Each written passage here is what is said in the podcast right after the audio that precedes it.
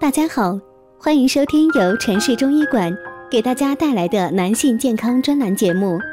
如果大家在两性生理方面有什么问题，可以添加我们中医馆健康专家陈老师的微信号：二五二六五六三二五，免费咨询。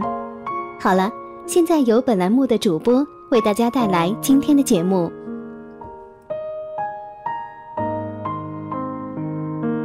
我们这一讲的题目是：睡觉时身体会猛然抖一下，到底是怎么回事？很多人应该都经历过睡着睡着身体猛地一抖，就把自己抖醒了，有时候还会伴随着踩空坠落感。今天咱就把这事说清楚。要理解这个现象，我们先要了解一下睡眠的基本知识。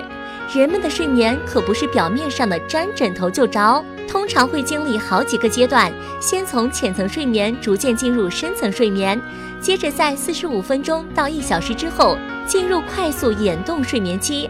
在快速眼动睡眠期中会发生睡眠抽动，这个时候大脑皮层受到抑制，高级中枢对皮下中枢的控制不足，如有部分神经仍比较活跃。发出一些微弱的运动指令，就会引起肌肉急速的不自主抽动，产生像触电一般的动作。这种反应在医学上被称为临睡激越症，是一种很正常的现象。这种激越现象出现在刚要入睡时，通常它会伴随跌倒或踏空的感觉，亦可能伴随其他的幻觉，而导致突然的惊醒与肢体及躯干肌肉的单次跳跃。这种现象通常出现在比较劳累及精神压力大的时候，约有七成的正常人均有过这种经验。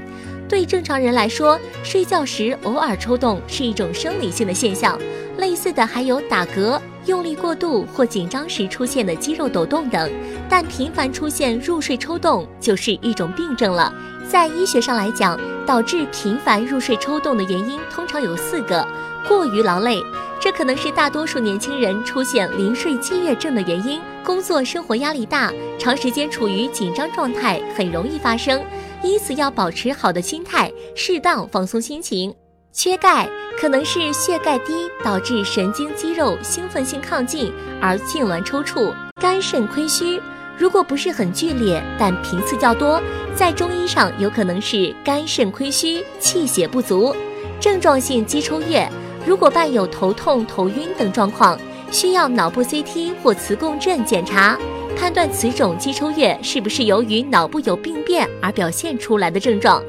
朋友们，今天的节目就到这里啦，喜欢的朋友可以点赞和评论留言。